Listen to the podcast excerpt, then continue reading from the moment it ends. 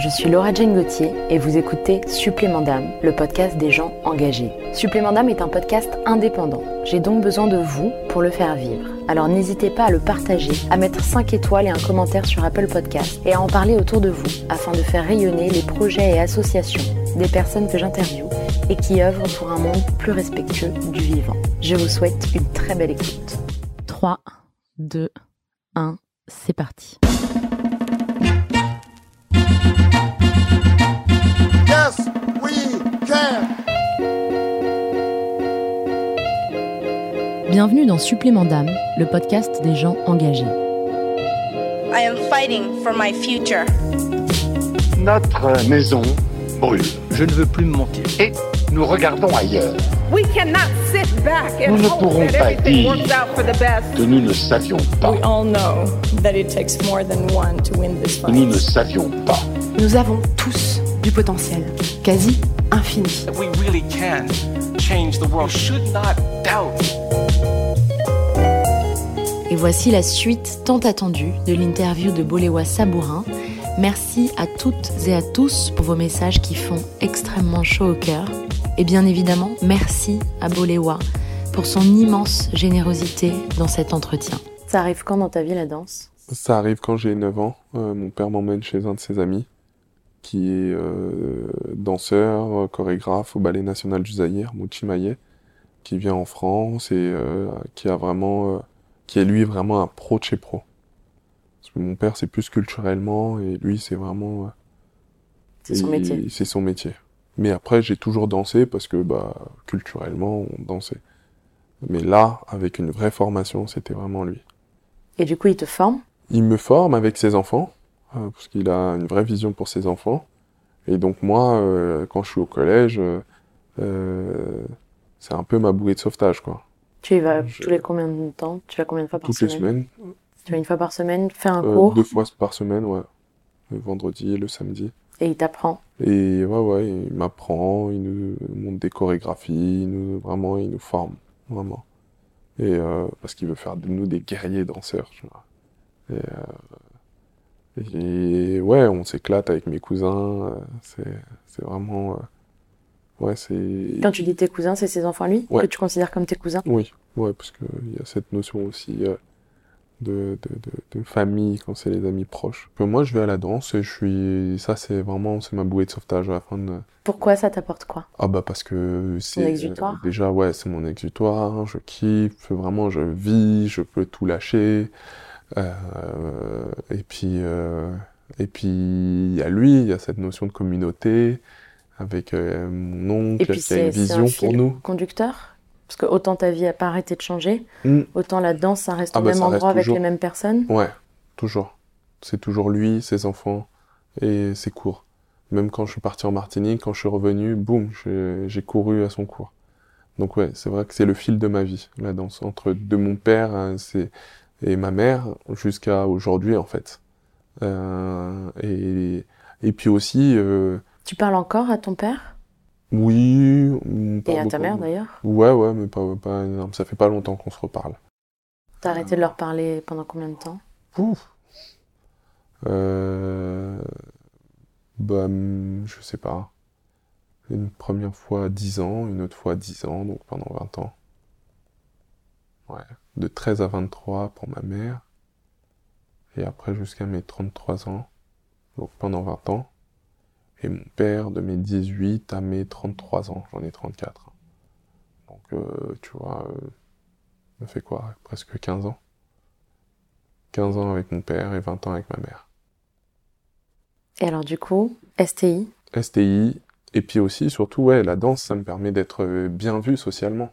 C'est-à-dire que quand il y a des booms, quand il y a des soirées, et ta voilà, place elle est évidente, c'est c'est ton énergie, c'est ton c'est élément. mon espace, c'est c'est mon lieu, c'est là où je suis supérieur à eux, qui me dominent partout, ils me dominent économiquement, ils me dominent scolairement, ils me dominent socialement. Euh, je suis, je suis toujours en train de courir après eux, après de vouloir être leur ami, de vouloir euh, et là euh, et là en fait euh, Y a pas de débat. Il n'y a pas de débat, c'est moi. Euh, Je danse euh, euh, et quand je danse, euh, voilà. Tu vibres. j'en vois et du coup les filles euh, les filles elles kiffent. Et, et du coup j'ai pas besoin de parler. Et si les filles elles kiffent eh ben euh, les mecs ils kiffent mais au fond ils, sont jaloux mais ils kiffent. Ils aimeraient être à ma place.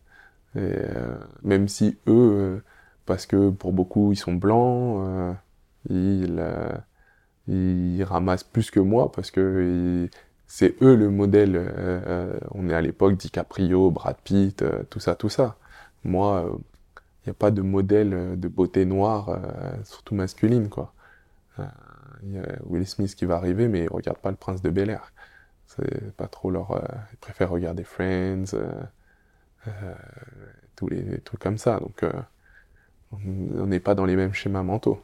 Donc, moi, là où je peux m'en sortir, c'est sur la danse et les soirées. Donc, euh, quand il y a des soirées, C'est ton, moment. c'est mon moment. C'est vraiment. euh, Donc, euh, la danse m'aide aussi euh, à ça, À exister, à exister, À leurs yeux. à être présent. Ouais, ouais, à avoir ta zone à toi de- d'excellence. ouais, et vraiment cet espace où, ouais, où j'existe. Et du coup, tu passes le bac à un moment? Je rate mon bac deux fois.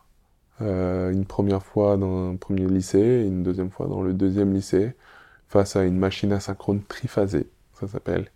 Euh, Ça veut dire quoi? Bon, en gros, c'est les, euh, c'est les épiceries automatiques que, sur lesquelles tu appuies qui vont chercher tout ce que tu vois là, même les petites épiceries quand tu veux prendre ton, quand tu veux prendre ton Mars ou tes, Ouais. tes, tes, tes C'est Skittles les, et tes machines. euh, C'est vraiment les épiceries automatiques, t'appuies, et puis il monte, il va, il prend, il revient, il te le jette. euh.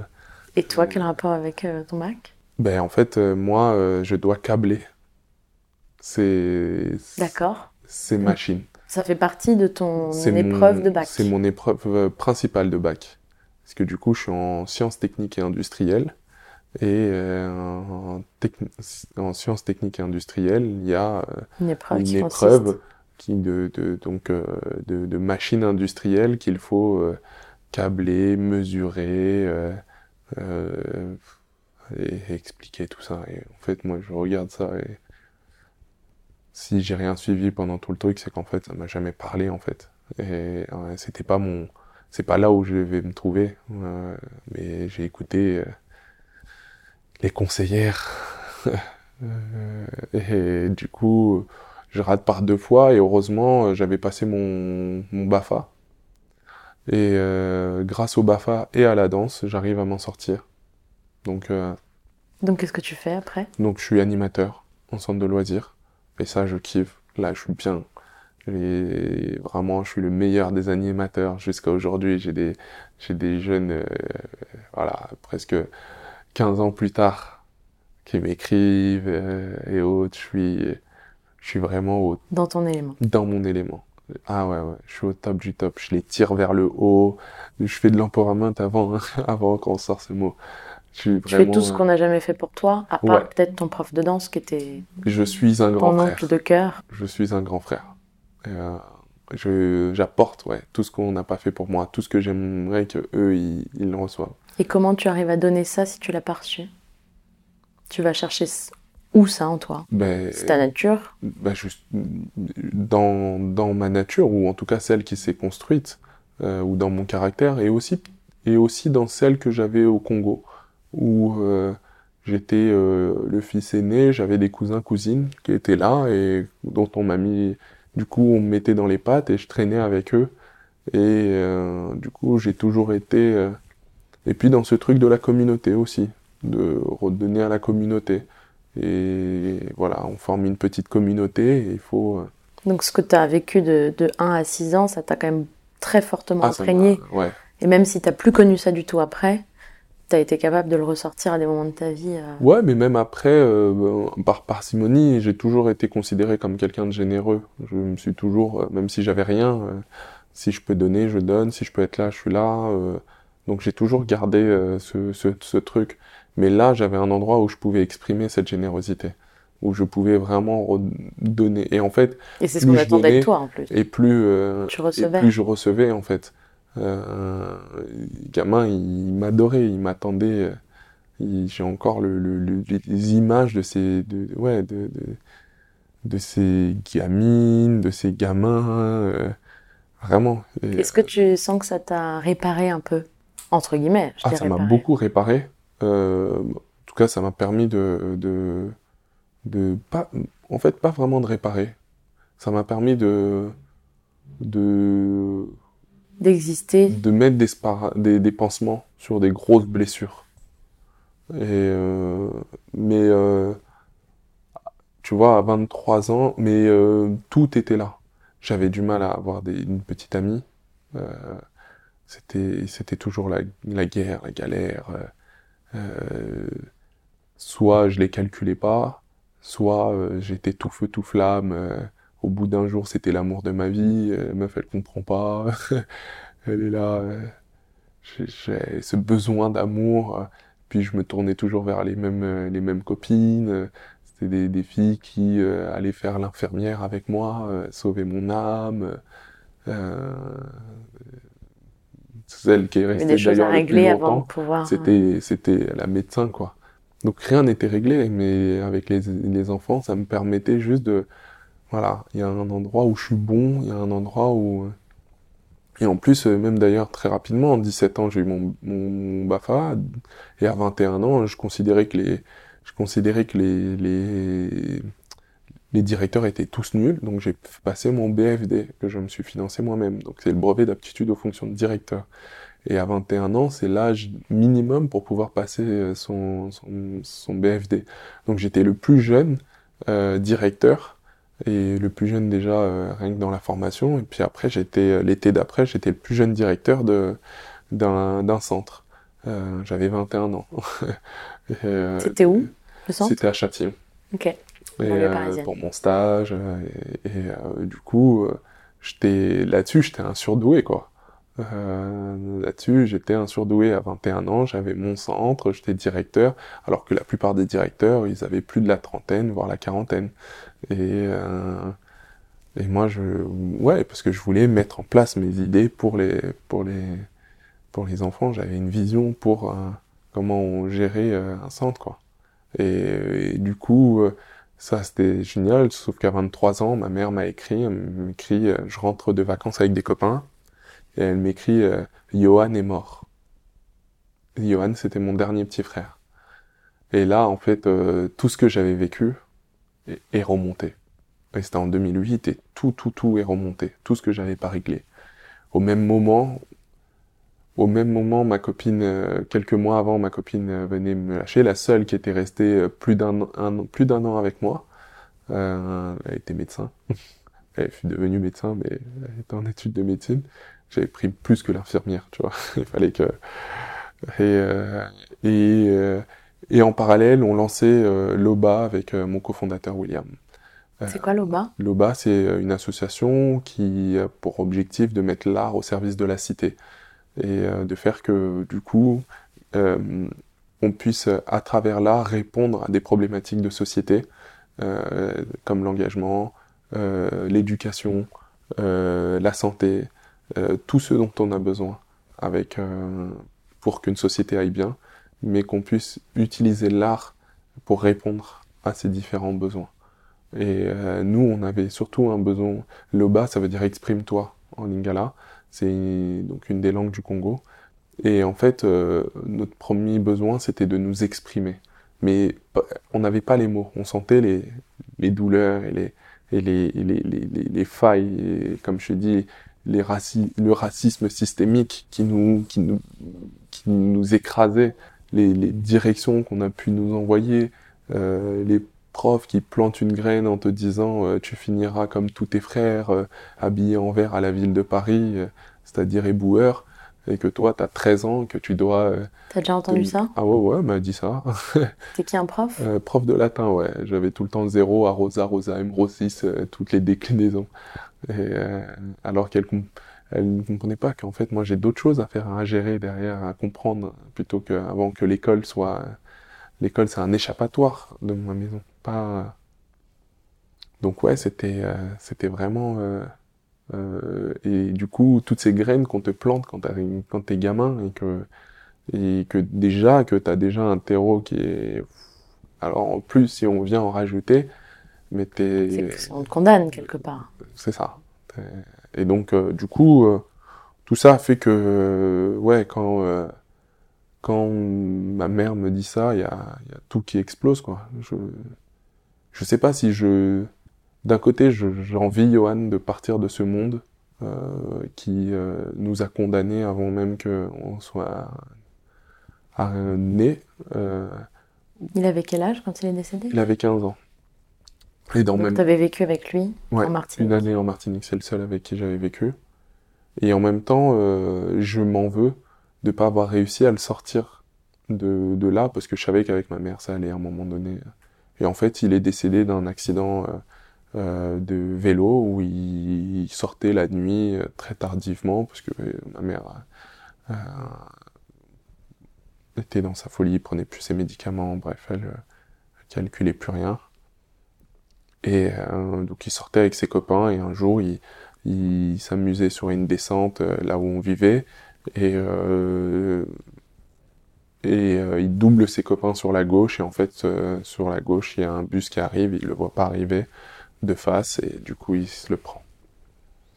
Et euh, là euh, moi je m'en veux parce que j'aurais voulu le sortir de là avant ça. Euh, J'attendais qu'il ait ses 18 ans. Et en même temps, euh, j'en veux à la terre entière, quoi. J'ai jamais voulu cette vie.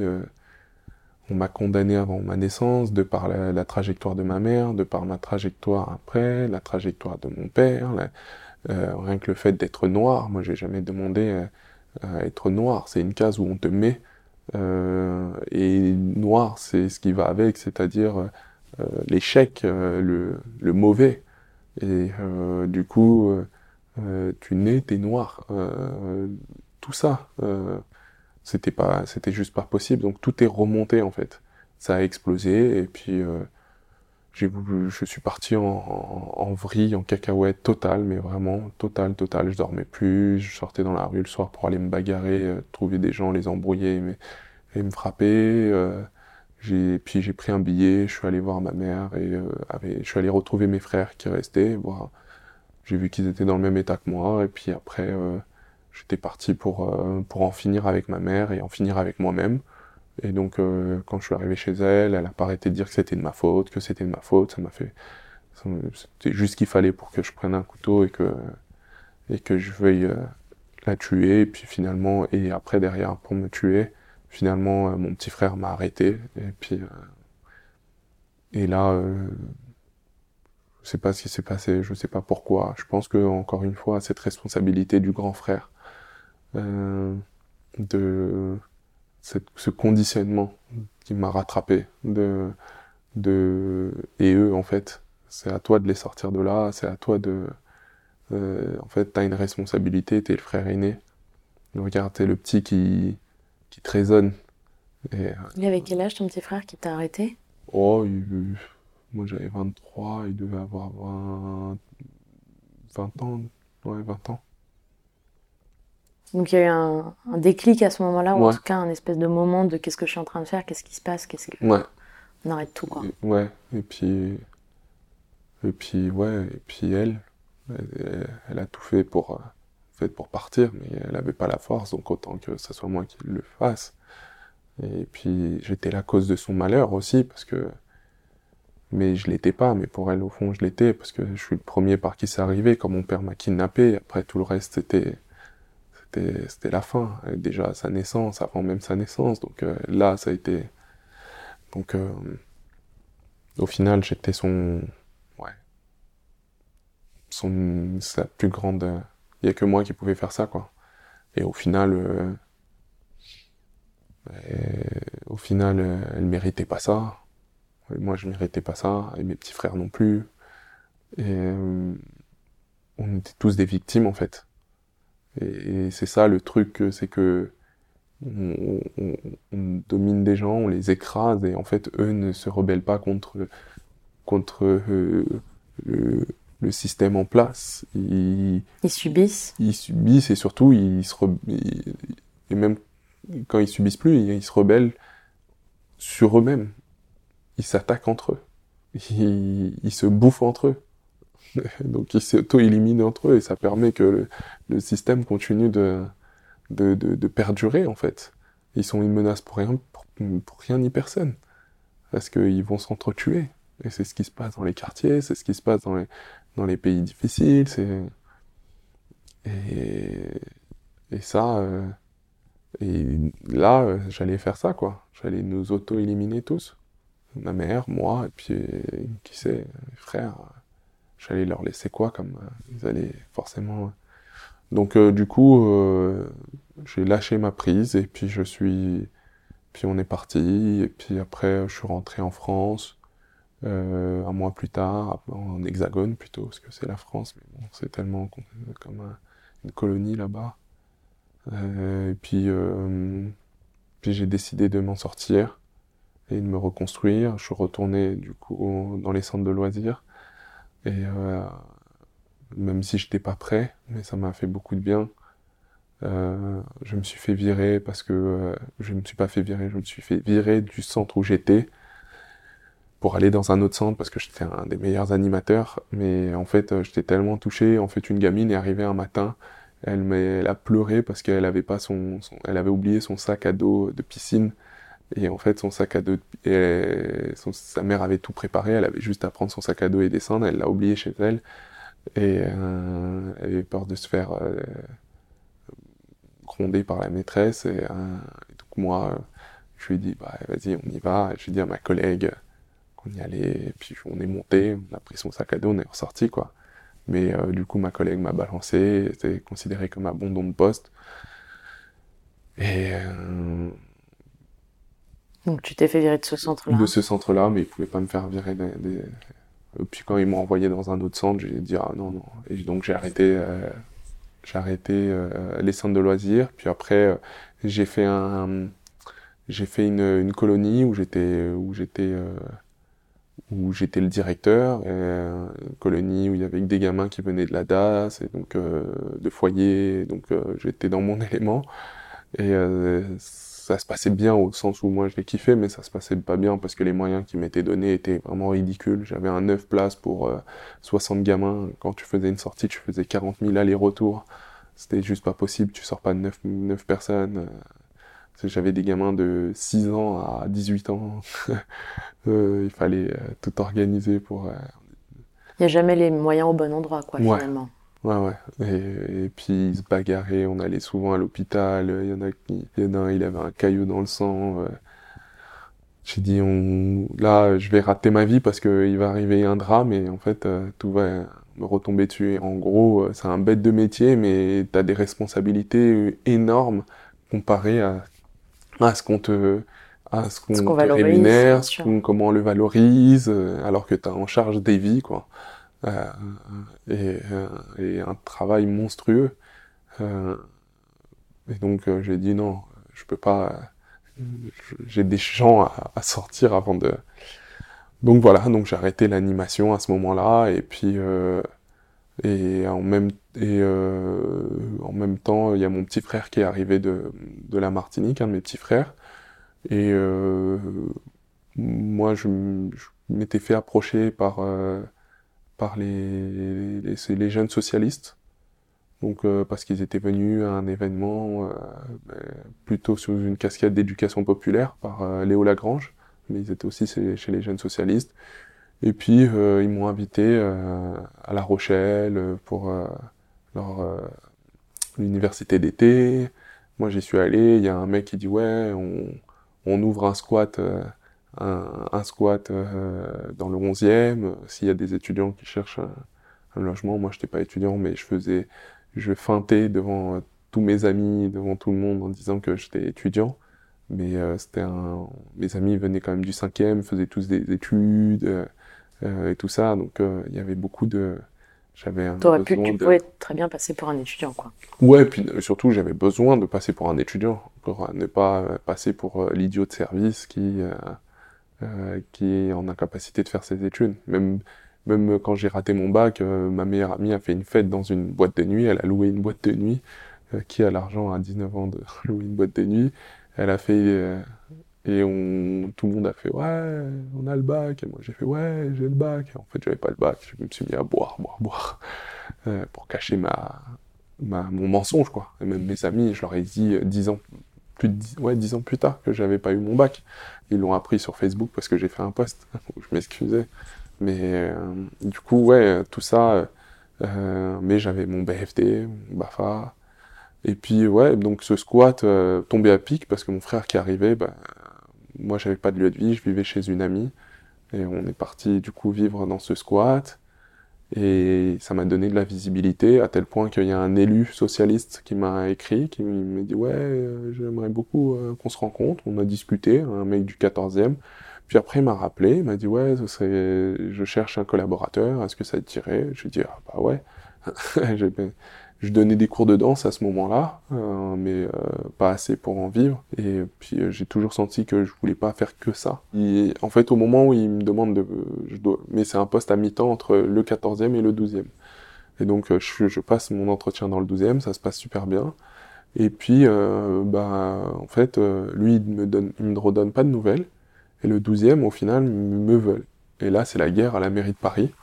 je suis source de problèmes à la mairie de Paris entre Anne Hidalgo et euh, Bruno Julliard, moi qui viens de nulle part, voilà, et Bruno Julliard euh, qui... Alors pour quelle raison tu es source de problème? Ben Parce qu'en fait, euh, du coup, le 12e, c'est un peu le truc de... C'est les amis d'Hidalgo, et le 14e, c'est les amis de Bruno Julliard. Où le 12e me veulent, mais le 14e ne me veut plus. Alors que c'est eux qui m'ont mis... Ils sont venus chercher. Ils sont venus me chercher et qui m'ont présenté même au 12e, qui m'ont dit de passer les entretiens dans les deux. Tu te retrouves au milieu de batailles politiques qui qui te dépasse complètement. C'est ça. Mais ça se cristallise autour de toi. Exactement. Et euh... En même temps, c'est génial d'être le centre de l'attention comme ça. Je que t'as rien ouais, demandé. alors que. Et donc là, Hidalgo, elle met un coup de pression à, à Julia. Elle dit eh, vous réglez votre euh, bêtise là-bas. Moi, je veux pas. euh, c'est bon. Donc là, euh, Bruno Julliard et ses équipes m'appellent, me disent ouais, est-ce que ça te dirait de prendre juste un poste à mi-temps dans le 12e Ce qui a été interdit parce que en fait, euh, euh, à la mairie de Paris, on peut pas proposer un contrat précaire c'est-à-dire un contrat en dessous du SMIC. C'est hors la loi. Donc, il tombe sur le mec qui... Qui sait pas ça Non, surtout qui est un galérien, je, même si je le savais. je vis euh, dans, dans des squats, euh, je touche, euh, allez, euh, peut-être 100 balles par mois. Il y a plein Donc, de, même, y a même un plein de que même un mi-temps, je, je prends quoi. C'est, ça reste, c'est 800 euros. Hein. J'en gagne euh, 100. Hein. Euh, 800 plus les 100, ça, je compte. Hein. Ça va vite. Hein. 800 plus 100, ça fait 900. Donc euh, moi, je m'en fiche avec ça. euh. Et donc je le, dis ah bah oui oui. Ils me font passer un, ils me demandent si j'ai mon, si j'ai mon diplôme, mon bac et mon master, parce que c'est un bac plus 5. Moi, je leur dis oui oui oui. Le jour où je dois venir avec je leur dis écoutez, euh, en fait je l'ai perdu et le rectorat, euh, euh, le rectorat euh, va me le renvoyer, mais vous savez ce que c'est le rectorat, hein, c'est toujours une galère, le temps qui est truc, je leur feinte un truc comme ça alors que j'avais fait faire à une amie un faux diplôme. Et au dernier moment je l'ai rangé de peur que Qui, qui, trouve que c'est un faux. non euh, ouais mais que ou s'ils vérifient plus tard là. Donc du coup je signe quand même le contrat parce qu'ils ont besoin de moi express et là, je rentre euh, à la mairie du 12e, euh, en charge des conseils de la jeunesse, démocratie participative. Et en fait, euh, c'est un poste quasiment assimilé chargé de mission jeunesse. J'ai 24 ans. Ouais, 20, 24, 25. 2010, 25. Un peu 24, 25, parce que je suis né en septembre.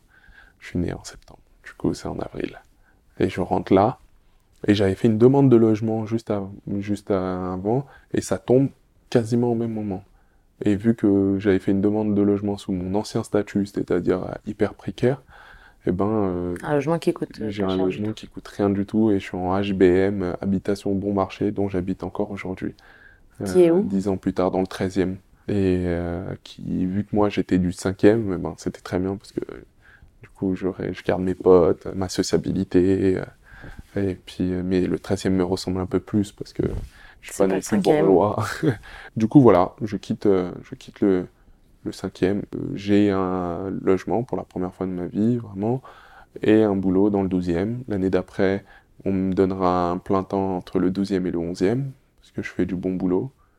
Et euh, l'année d'après, euh, ils changent le, le Ils n'ont jamais vérifié ton diplôme. Ils ont jamais vérifié mon diplôme. Euh, Et t'avais pas besoin d'un diplôme pour faire ce que t'avais à faire. si. Mais Si. Mais en tout cas, que t'avais les capacités. J'avais les capacités. Et en fait, euh, je, me- je- c'est ça qui me faisait rire, c'est que je m'asseyais à la table euh, lors des... On avait des réunions euh, de cabinet, donc avec euh, le directeur de cabinet et tous les chargés d'admission. Et puis, en fait, euh, j'ai compris comment ça fonctionnait. Ne demandez pas à être...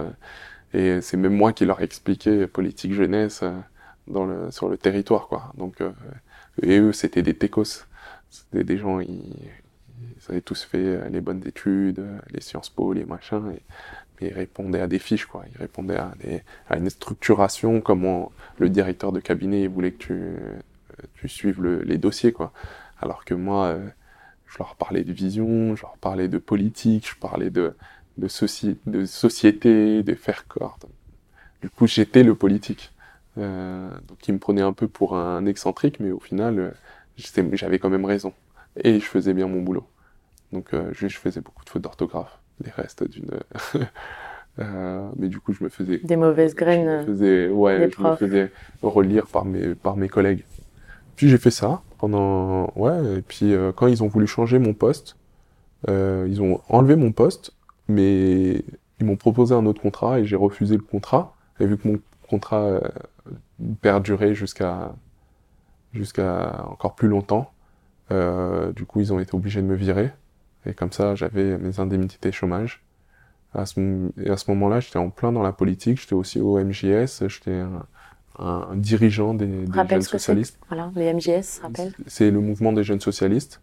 J'étais euh, membre du bureau national et euh, j'avais créé une, une communauté qui s'appelait Cité en mouvement pour former les jeunes des quartiers à la politique. Et puis euh, finalement, euh, une fois qu'Hollande est parti, euh, en fait, j'étais rentré vraiment en politique à cause de Sarkozy, euh, qui avait parlé de, d'identité nationale, mais sous l'angle avec euh, derrière l'imaginaire de, de l'identité blanche, euh, blablabla. Le Karcher, etc. Ouais, et puis surtout, il fallait vraiment s'assimiler, quoi. Hein, lui qui est hongrois, on oublie qu'il est à moitié hongrois, le type. Faut se soumettre à, soi-disant, euh, nos ancêtres les Gaulois. Ce qu'ils ont oublié, c'est que les ancêtres, les Gaulois, c'était des tribus et qu'aucun n'était pareil. Euh, donc, euh, mais bon.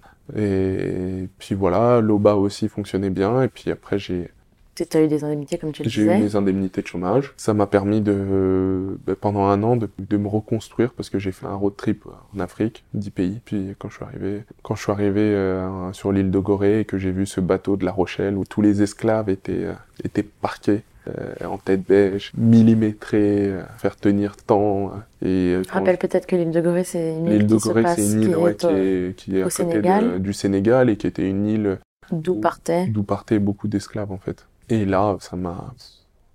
Là, Et en plus, c'est un bateau de La Rochelle. Ben en fait, ouais, c'était un bateau de La Rochelle et j'ai eu une réminiscence en fait. Euh, vraiment, je- j'ai fait waouh. C'était mes ancêtres qui ont qui ont construit ce bateau, qui ont bénéficié de l'économie de ce, de, de ce bateau. Euh, euh, les sabourins, on en trouve beaucoup maintenant euh, du côté de du Canada parce que c'était des gens qui prenaient facilement la mer. Et du coup, euh, ils ont bénéficié de cette économie, ils en ont, ils ont participé, ils ont, ils ont été Donc toi, tu fais partie des deux. Et donc moi, je suis euh, Victime et bourreau. nègre et négrier, victime et bourreau, blanc et noir, esclave et esclavagiste, les deux. Et donc là, pff, tout ça explose encore une fois dans ma tête, quelques années avant, après que c'est explosé. Donc là, pendant un an, je m'arrête, je bosse plus, je bosse mon, mon orthographe grâce au dictionnaire. Et euh, à la fin de l'année, euh, je veux reprendre des études. Je me dire, en fait, j'étais bon en politique, c'est ce que j'aime et tout. Donc euh, je fais une validation d'acquis d'expérience, elle est refusée. Donc euh, on m'avait proposé un poste dans une dans une association qui était euh, plutôt moyenne à l'époque. Maintenant, avec la fusion, elle est devenue grosse. C'était Passeport Avenir. Euh, en plus, c'était dans le 13e. euh, on était une dizaine de salariés, même pas un peu moins. Et puis voilà, j'ai bossé là-bas euh, pendant trois ans. Et euh, en fait, un an après avoir bossé, être rentré chez Passeport Avenir, je, grâce à une de mes collègues, je refais une demande de validation d'acquis d'expérience, un dossier, et je suis accepté. Mais parce qu'en fait, surtout, j'avais été malin et j'avais euh, repéré sur un dossier sur les quartiers un professeur qui était à Paris 1 et qui avait travaillé donc sur la question des quartiers populaires. Et je l'ai je l'ai contacté en trouvant son mail sur internet. Je lui ai expliqué ma condition tout ce que j'avais fait. J'avais été chargé de mission euh, j'avais formé des, des jeunes à la politique euh, j'ai mon association euh, j'ai travaillé dans les centres de loisirs en tant que directeur bref, j'avais une, con- des connaissances politiques que je voulais faire valider et donc je voulais entrer. en- Et il m'a écrit une lettre de, de, recommandation. Et en fait, c'est que cette lettre qui a suffi. Parce que la meuf, elle m'a vu, elle m'a demandé en entretien avec lui, elle a dit, bon, heureusement que, que euh, le professeur Blondio vous a écrit euh, cette lettre de recommandation, euh, sinon vous aurez pas pris, elle l'a dit devant lui. Parce que lui, c'était un peu genre le pape de la science politique à Paris 1, quoi. Euh, et, du coup, j'ai été pris, moi, j'ai rien à faire. J'ai été pris en licence 3 M1 euh, à Paris 1, parce que je voulais être à Paris 1. Je voulais pas, au début, ils voulaient tous m'envoyer à Paris. Donc tu n'avais 13, pas fait Paris 8. L1, L2, mais tu as été pris en direct. L3 M1. Euh, et euh, du coup, euh, j'ai réussi à passer. euh, Et ils savaient que tu Ouais, ouais. Oui, ils savaient. Moi, Ouais, j'aurais tout ce que je voulais, c'était juste qu'ils me laissent ma chance. Voilà. Et donc, euh, qu'ils me laissent rentrer. Je voulais même pas un diplôme. Je voulais en fait juste rentrer euh, à la fac et euh, m'asseoir quelque temps sur les, ces bancs de la fac que j'avais tant fantasmé en, en pensant à mes potes, en voyant leur nouvelle sociabilité euh, et qui- qui- qu'ils ont créé alors que moi, euh, j'étais toujours obligé de garder les mêmes de ceux du collège parce que euh, j'avais pas passé l'autre cap. Et, et puis aussi pour casser cette, euh, on me dit souvent ce, sen- ce, ce syndrome d'imposteur que je pouvais avoir et ce sentiment d'infériorité qui m'obligeait à avoir un, du coup un sentiment d'avoir euh, des réflexes euh, pavloviens où je, où je gonfle le torse, euh, mais parce qu'en fait, je- cacher. pour cacher euh, euh, du coup ce sentiment d'infériorité et aussi pour découper les, les mauvaises herbes qu'on m'avait mis dans la tête et déraciner ces petites graines-là. Euh, et, donc euh, j'avais vraiment besoin de ça et donc euh, je vais faire ça et je vais réussir euh, mon, mon passage en M2 parce que du coup je suis en double niveau et là je me rends compte qu'en fait ils sont pas si brillants que ça on me vend ça comme euh, le temple de la science politique mais en fait euh, ces gamins ils sont c'est des gamins ils sont Ils ont, ils ont le même âge que toi ou t'es un peu non, plus âgé moi, du je suis coup? beaucoup plus âgé. Ouais. Moi, j'ai 27 ans, ils ont euh, 22, 23, 23. Euh, Donc, euh, ils sont... euh, Puis toi, tu as une sacrée expérience, mine de ouais, cet âge-là eux, déjà. ils savent pas ce qu'ils veulent faire. euh, ils sont là parce que c'est, ils ont suivi la voie générale, quoi. Et, et du coup, euh, et puis ils sont pas capables de penser hors les notions de sciences politiques, on les a, on les a mis, quoi. Ils répètent euh, euh, bêtement les, les, tous les schémas qui ont, qui ont été inscrits euh, dans leur tête. Ils ont pas d'expérience, ils... c'est des robots, quoi. C'est, c'est des robots, vraiment. Et puis, ils aiment que boire et faire la fête, ça m'énerve. Moi, euh, Tu commences à réaliser que tout ce qui t'est arrivé, ça t'a rendu extrêmement mature? Ouais, et puis surtout que, euh, en fait, euh, j'ai dû pousser la fonte avec mon cerveau pendant que eux, ils sont laissés, ils ont laissé le train les accompagner, c'est tout. Euh, et qu'ils arrivent là, ils arrivent là et les pauvres, quoi, ils sont, euh, ils vont finir l'année d'après ou l'année ou même en M2 et ils vont finir l'année d'après, ils savent pas quoi faire, où aller, ils sont, ils sont déboussolés. Au final, le, le M2, c'est comme avoir un baccalauréat, quoi. c'est, vraiment. Et on nous apprend pas plus à. Non, et puis ils ont aucune, ils ont, ils, ont pas de, de, de formation euh, physique, il y a rien quoi. Ils savent gratter le papier et répondre à- aux attentes qu'on qu'on leur euh, qu'on leur impose quoi. C'est Ça ça. fait les- un peu s'effondrer Ah ouais. l'image du château de sable que t'avais dans ta tête Ah sur ce que de de ces universitaires et tout. euh, ouais, à partir de ce moment-là, c'est bon, je dis, faut arrêter. Mais t'avais besoin de le vivre. Pour pas projeter ça toute ta vie. Ah bah ouais, ouais. Puis surtout, euh, eux, ils pensent après, les pauvres qui sortent, qui sont... euh, que c'est des génies, quoi. Et euh, qui vont changer le monde parce que ils ont eu 18 et qu'ils ont tout compris.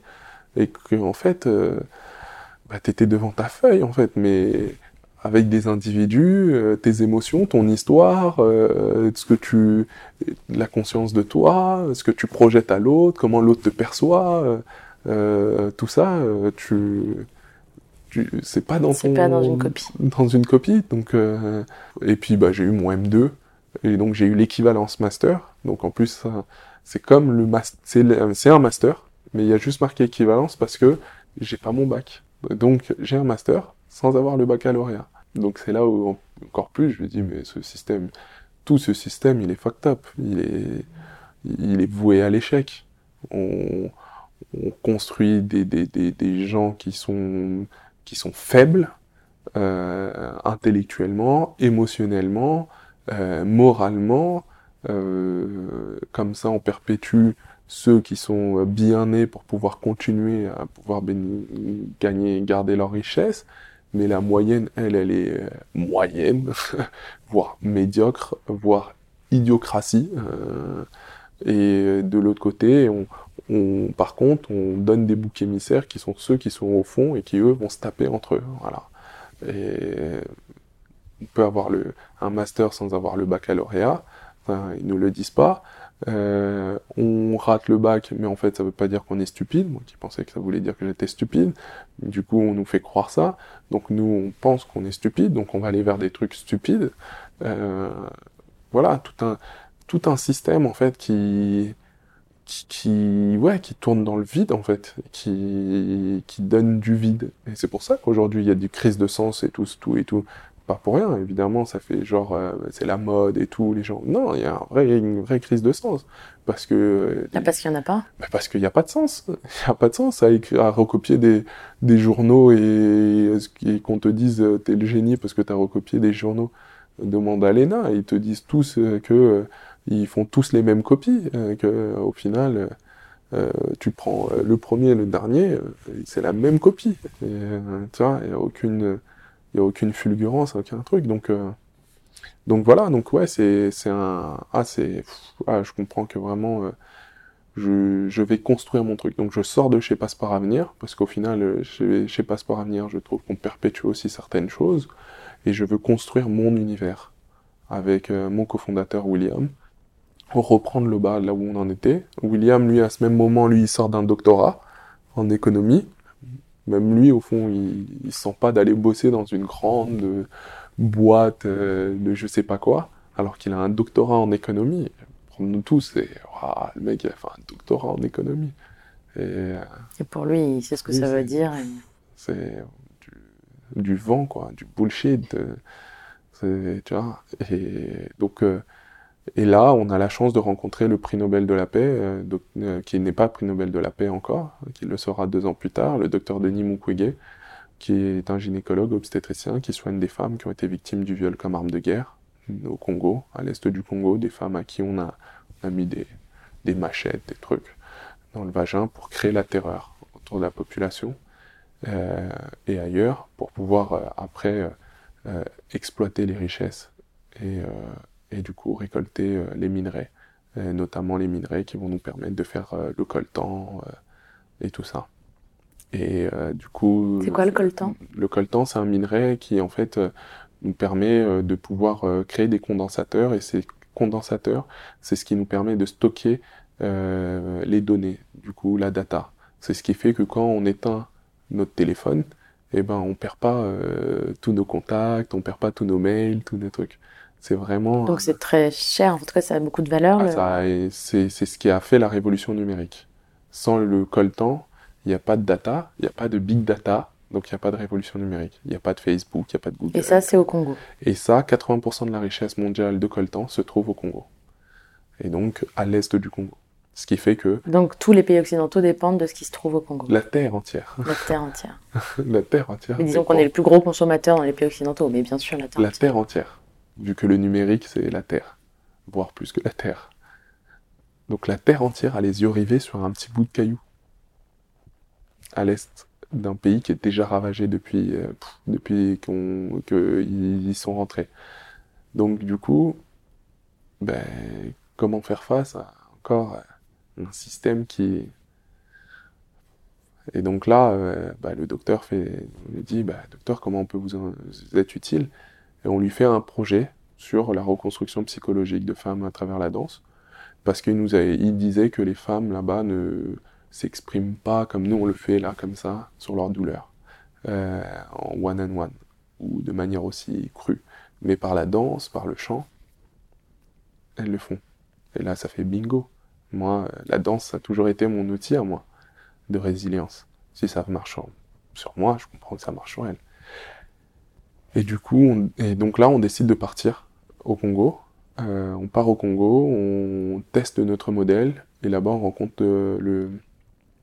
On teste, on veut donner des cours, on donne des cours de danse. Et là-bas, en fait, euh, le psy nous dit que les filles s'expriment plus facilement après nos cours de danse que avant. Ben, en fait, on trouve notre modèle. Notre modèle, ça sera un binôme danseur et psychothérapeute qui vont travailler main dans la main pour répondre à un petit groupe. On revient ici. Au début, on se dit on va faire des allers-retours et en fait, on voit très vite que c'est un modèle un qui est inutile, deux qui est qui demande trop d'énergie et qui veut dire qu'il faut avoir un autre travail à côté.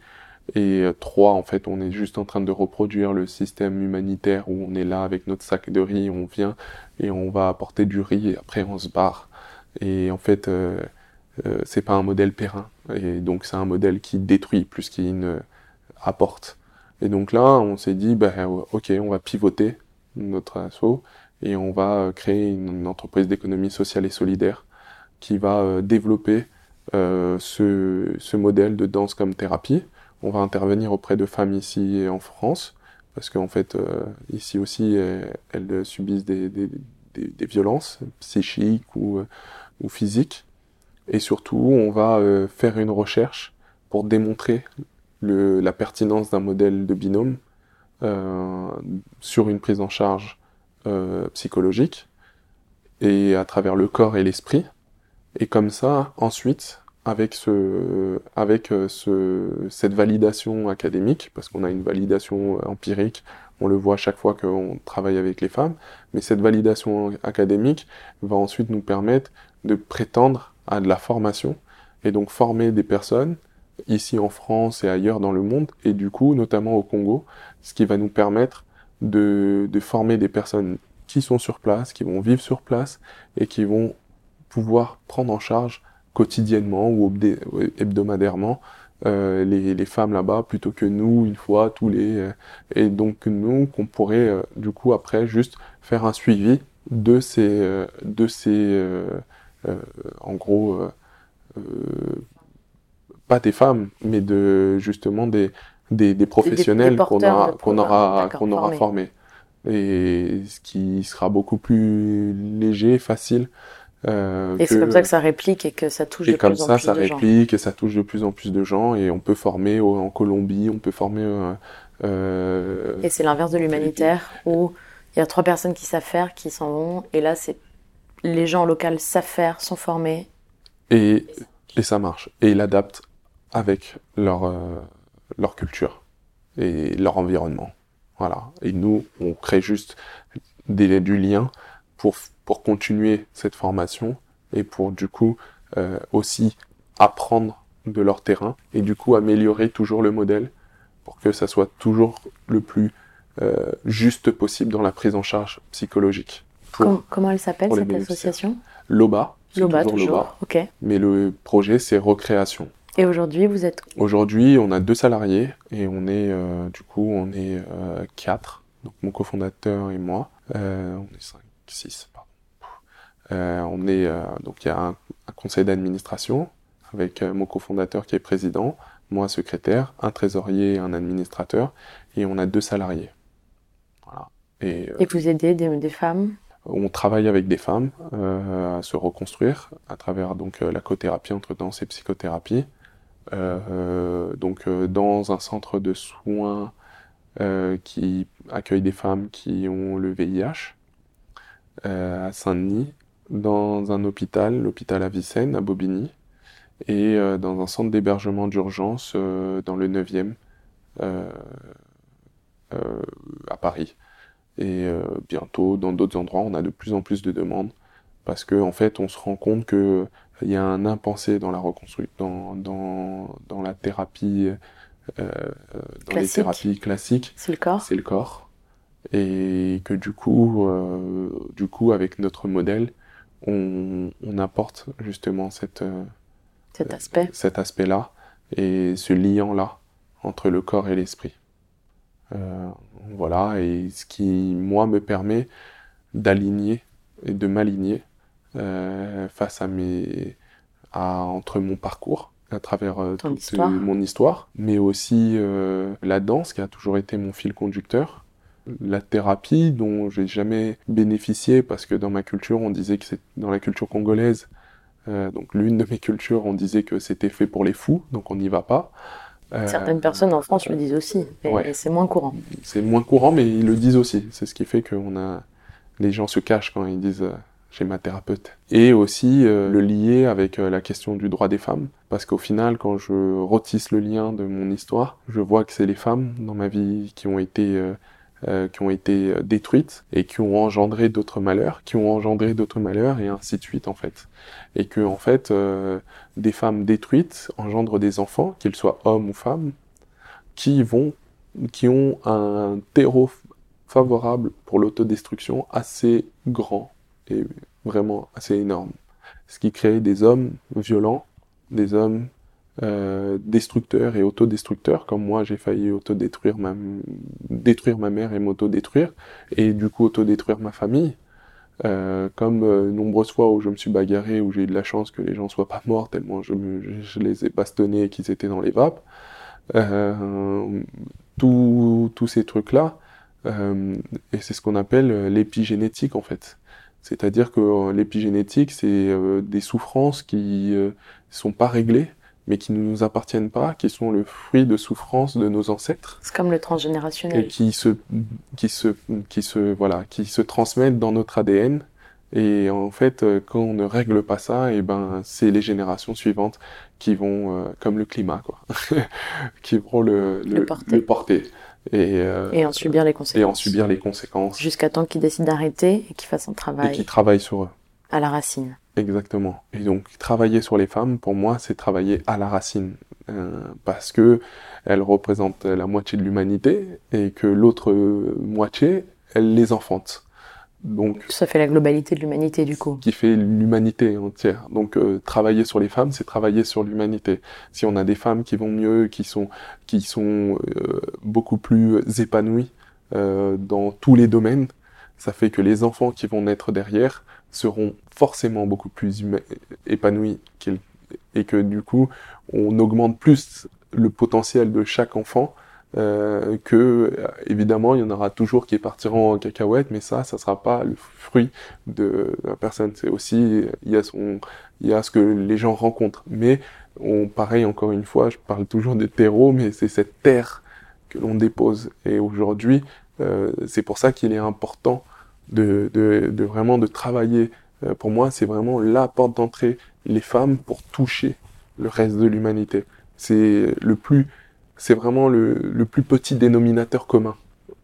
Parce qu'on on passe tous par le ventre d'une femme. Jusqu'à ce qu'on invente euh, euh, J'espère pas. euh, j'espère pas. Mais pour l'instant on passe tous qu'on le qu'on veuille d'enfant ou pas on y passe tous parce qu'on a tous été le, fils ou la fille d'une femme On s'en revient tous du même endroit. mère. on a tous été dans le ventre, contrairement à un homme qui va partir, une mère qui est dans un. Les hommes aussi transmettent, mais une mère beaucoup plus directement, parce que justement, elle, elle va passer ces neuf mois de symbiose euh, avec un enfant, et du coup, elle va lui transmettre beaucoup plus que un, que un homme. Alors après, ça n'empêche pas que les hommes doivent aussi euh, travailler sur eux, mais euh, justement, si on travaille déjà tous sur les femmes pour qu'elles soient tous bien plus épanouies, et ben derrière, les hommes le seront beaucoup plus. Et on le voit même dans des situations de, très grande pauvreté. Quand vous avez des femmes qui sont instruites, tous les enfants sont instruits. Quand vous avez des femmes qui sont pas instruites, et ben seul l'aîné, et souvent le garçon, ou le premier garçon, sera, instruit, parce qu'on considère que lui, va porter la famille. Euh, et du coup, c'est d'ailleurs, il y a un, très beau texte de ce week-end, il y a deux jours, de Gisèle Halimi, euh, où elle raconte, donc une avocate euh, qui a beaucoup, euh, où elle raconte justement comment sa famille, tout a été mis sur son frère qui a tout, et sa mère était prête à, à dire mais pourquoi tu vas à l'école et tout ça dès son plus jeune âge. Et, euh, et sa mère elle-même lui disait moi j'ai été mariée à 16 ans, ma mère a été mariée à 16 ans, donc toi tu vas te et euh, du coup elle n'était pas instruite. Et elle comprenait pas du coup pourquoi on allait à l'école. Et, donc il y a ce truc de cette transmission qu'il faut casser et travailler pour justement pouvoir re- repartir à la racine, être radical, Euh, parce qu'être radical c'est être à la racine, et ensuite pouvoir retisser. Et c'est vraiment le truc de savoir d'où l'on vient pour savoir où l'on va. Et ceux qui n'ont pas fait ce travail-là, souvent c'est ceux qui sont qui vont dans des sens où ils savent pas où ils sont, ils savent pas ce qu'ils font, ils savent pas pourquoi et tout ça. Donc euh, c'est et c'est pour ça que pour nous la question du droit des femmes, elle est elle est vraiment euh, elle est primordiale. Elle est primordiale. C'est quel rapport j'ai avec euh, mon autre. Le à partir de ce de ce rapport qu'on peut avoir, c'est tout le rapport qu'on a avec euh, avec euh, l'humanité, même la terre le rapport de domination qu'on peut avoir entre les hommes et les femmes, c'est le même rapport de domination du coup qu'on a sur euh, sur les plantes, sur le euh, sur Le vivant, le les animaux. les, le- le vivant, les animaux et tout ça. Et du coup, on peut pas comprendre euh, le pourquoi euh, tous ces hommes-là ne veulent pas travailler sur l'écologie et pourquoi l'écologie, quoi qu'on fasse, sera toujours euh, en danger tant qu'on n'aura pas réparé la place de l'homme dans sa dans son rapport avec les femmes. Le jour où on, on répare ça, eh ben il y a tout le reste qui va se décoincer. Tout ce qu'on aura travaillé là, tout tout tout, tout on va trouver les euh, on va trouver les, les solutions. Euh, mais aujourd'hui, on bloque plus de la moitié de la, de, de, de la population à pouvoir donner le meilleur de soi-même. Donc forcément, pour réparer la, la planète, c'est mort, quoi, tu vois. Faut, donc euh, du coup, ce rapport La de racine. domination, il faut revenir à la racine de vraiment euh, ce plus petit dénom- dénominateur commun. Donc euh, voilà ce que je fais aujourd'hui. Alors, ton histoire, tu la racontes dans un livre Oui, euh, qui s'appelle euh, La rage de vivre et qui est sorti aux éditions Face Cachée. Ouais. Je crois que ça fait 2h06 qu'on t'écoute. Oh, Mince.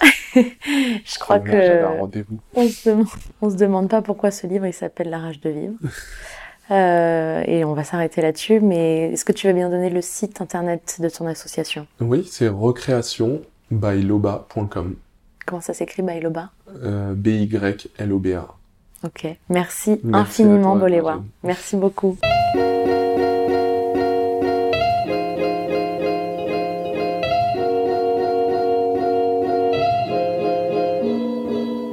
Je suis Laura Jane Gauthier. Supplément d'âme est un podcast indépendant, alors n'hésitez pas à le partager sur les réseaux sociaux et à mettre 5 étoiles et un commentaire sur Apple Podcast.